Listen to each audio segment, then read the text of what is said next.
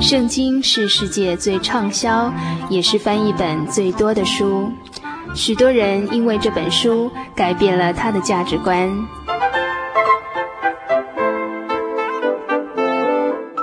请和我们一起进入圣经的迷人世界。欢迎收听《圣经小百科》。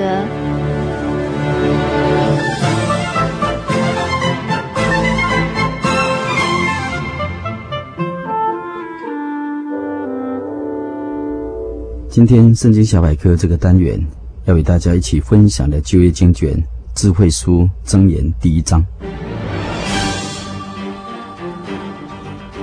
本章经文共有三十三节，而主题是传扬敬畏神的智慧，总共分成三段。第一段第一节到第六节，也就是箴言的功用；第二段第七节到第十九节，是劝告年轻人。第三段第二十节到三十三节，智慧的呼声。他开宗明义的指出，写这书的目的乃是要叫人认识神的智慧，得着教训，知所分辨，懂得明智的接受正直无私、公平的教训，使幼稚无知的人能够通达情理，使年轻人得到知识，能够分辨是非。使聪明的人能够听了以后可以广添学识，明理的人听了可以增长磨练，叫人可以领悟智慧的言语，理解比喻，明了智者的言论和他们的言语，这些都使人有像神那样的慧眼去观察人生的真谛，并且这种智慧只要我们谦卑的学习，任何人都可以得到的。因此，真言这部经卷就好比我们。人生生活、心思意念、言行的辅导恩师，给了我们属神的智慧，去处理日常生活中的事物。这位辅导的恩师的智慧，绝不是人间的学者、心理专家所能够媲美的。一般而言，知识是对事物的客观了解，智慧却是主观的正确使用知识的能力。知识是死的，而智慧是活的。人常常说“知识就是力量”，这句话不过是指着人类因知识而征服物质的力量而说的而已。但是人类往往因没有智慧，以至于将从知识而得的力量成为自高自大、自以为是、自立为王，或是自我毁灭。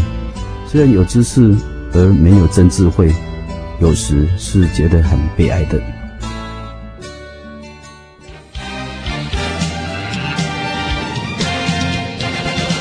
一般的智慧往往是从地面上的世界恶者而来，又称为败亡之人的智慧，因为他所到的地方常带来败坏性的影响，金钱、物质、骄傲、道德的沦丧、恣意妄为、好说谗言的，到最后这种智慧也终必归于乌有。而箴言所介绍的智慧，乃是从上头而来，就是从神那边而来。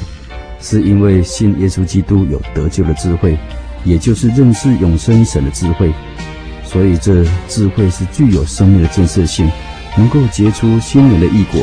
得着这智慧将会永远长存的。本章也说到要晓得训诲，希伯来原文含有明白、理解、责打、管教的意思。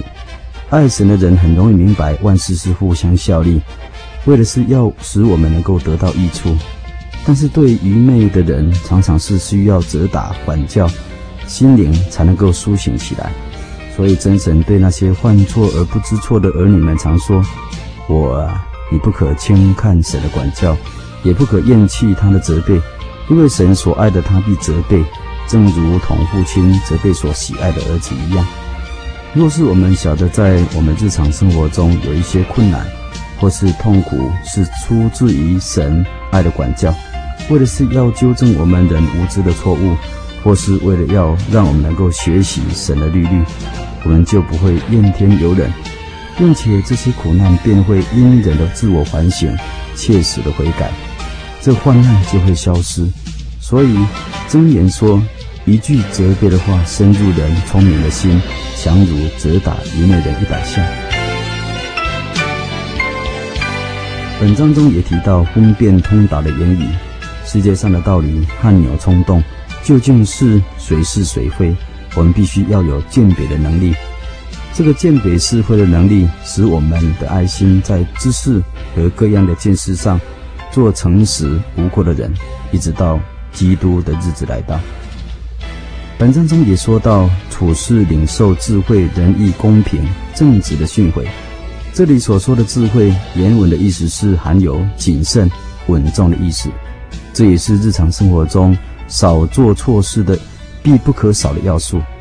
但睁眼的目的，并不是只是避免做错事而已，它还要我们做该做的事，做合乎真理原则、大公无私的事情。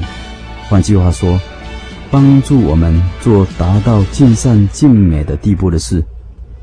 本章也提到，要使少年人有知识而磨练。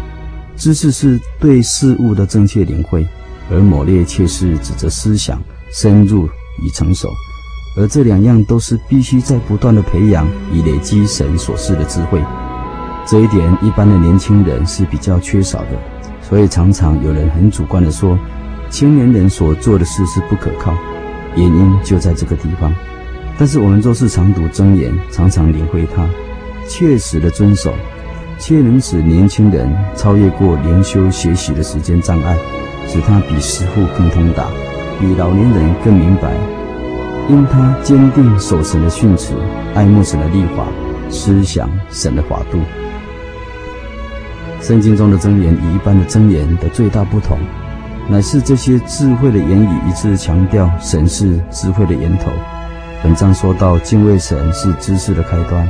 也是智慧的开端，因此在实际的生活中，若要做一个有智慧的人，必不可离开敬畏真神的原则。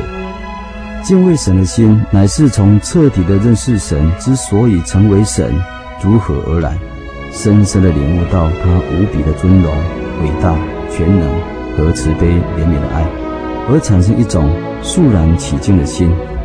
所以，若要敬畏神，必须要追求认识神。而一个真正认识神的人，必然对神产生敬畏的心，不敢大意的侵犯他。圣经中所罗门王可以称为历代旷世少有的学者，然而他失去了敬畏神的心，以至于晚年的时候频频的感叹：虚空的虚空，虚空的虚空，凡事都是虚空。神给人的是丰盛而上佳的生命，所罗门王他晚年失去敬畏神的心。他一切知识和学问也就没有办法充分发挥在造福国家人民的事情上面，生命里头没有感受到与神同在，只是感到一切都是虚空捕风。知识往往也会使人自高自大，这并不是因为知识本身的错误，而是自以为有知识的人没有真知识，也缺乏敬畏神、存谦卑的心。本章中也说到，敬畏神的人必不会随从恶人的引诱，伙同恶人埋伏、杀人、流人血。他们的目的是要抢夺别人的财宝，装满自己的房屋，共同分赃，行径极为可怕，与国家法律、与神的律法所不容。这些凶徒不过是做法自毙，自招灭亡。谋财害命的人，终必因财丧命。一同被神下在阴间黑暗的坑中。另一方面，敬畏神的人也必将神救人的智慧，在人很多的地方呼声呐喊，以唤回世间的浪子能够回转，明白真理，接受救恩，领受神圣灵的浇灌，得享生命的平安。敬畏神的人当把握神呼唤的声音，回来吧，回来吧，不要再晃荡。因为第一章三十三节的结论说，唯有听从神的，必安然居住，安居乐业，得享安静，怡然自得，不怕灾祸，也免于灾祸。但愿听友有时间再翻开箴言第一章，细细的品尝它的内容，我们的心灵必因真神的智慧而发光，平安福气也必临到你。现在我们一起来向神祷告。奉主耶稣圣名祷告，亲爱的主，谢谢你赐下这简短而有力的箴言的句子所带出来属于你的智慧，使我们领悟敬畏你所带给我们的力量是何等的大。主啊，愿你的智慧在街上高呼，在广场上呐喊，在鲜华的街头呐喊，在城门口叫唤，以传扬你的智慧。主啊，我们愿意接受你的智慧的呼唤，成为一个敬畏你而聪明的人。阿利路亚，阿门。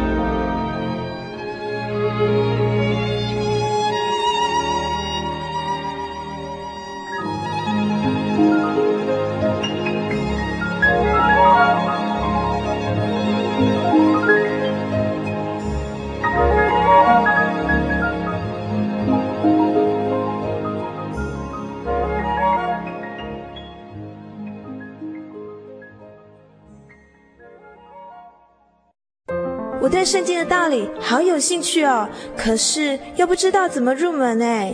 你可以参加圣经函授课程啊！真的啊？那怎么报名？只要写下姓名、电话、地址，寄到台中邮政六十六支二十一号信箱，很快的，你就会收到第一课的课程了。赶快去寄吧。嗯。圣经函授课程能循序渐进地引导您更了解耶稣基督的福音。得到生命的滋润和来自信仰的力量。本课程完全免费，欢迎来信台中邮政六十六支二十一号信箱，请注明参加函授课程。愿神祝福您。心灵的游牧民族，北部人人电台 FM 九八点九，中部大千广播电台 FM 九九点一，花莲调频广播电台 FM 一零七点七。以上三地在每星期天晚上九点到十点钟播出。高屏地区港都电台 FM 九八点三，在每星期天的凌晨零点到一点钟播出。嘉义地区的朋友们，请收听 FM 九五点四生辉广播电台，在每星期天晚上的十点到十二点钟播出。欢迎各地的朋友们每周准时瞄准我们在各地的频道以及时段，与我们在空中交流。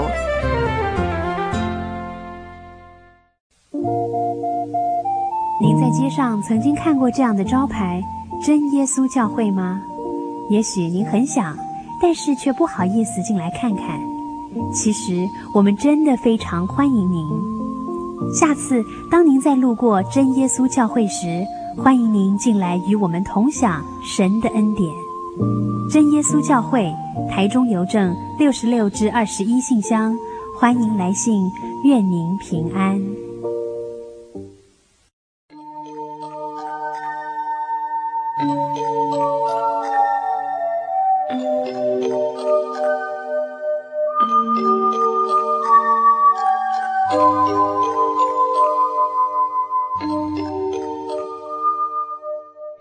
亲爱的朋友们，时间真的过得很快，眼看着一个礼拜才一个小时的心灵的游牧民族这个节目呢，就要接近尾声了。欢迎来信跟我们分享您的故事，也欢迎来信跟我们索取我们的节目卡带。台中邮政六十六至二十一号信箱，传真号码零四二四三六九六八。愿您平安，祝您今晚有个好梦。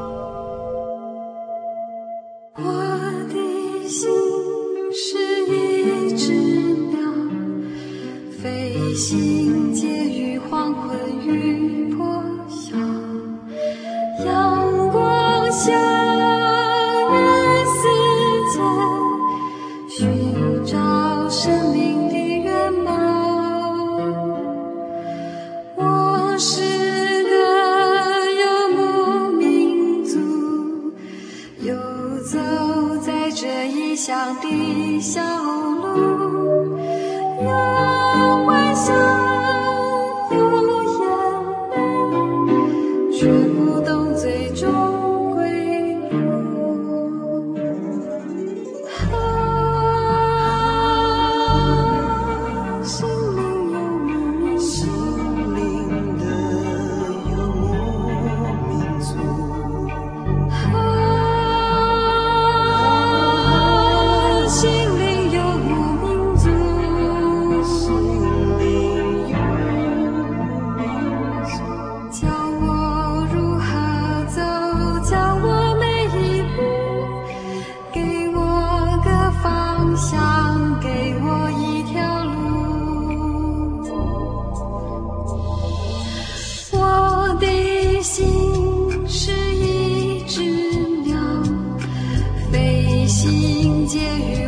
黄昏与破晓，阳光下雨丝里，寻找生命的圆梦。我是个游牧民族，游走在这异乡的小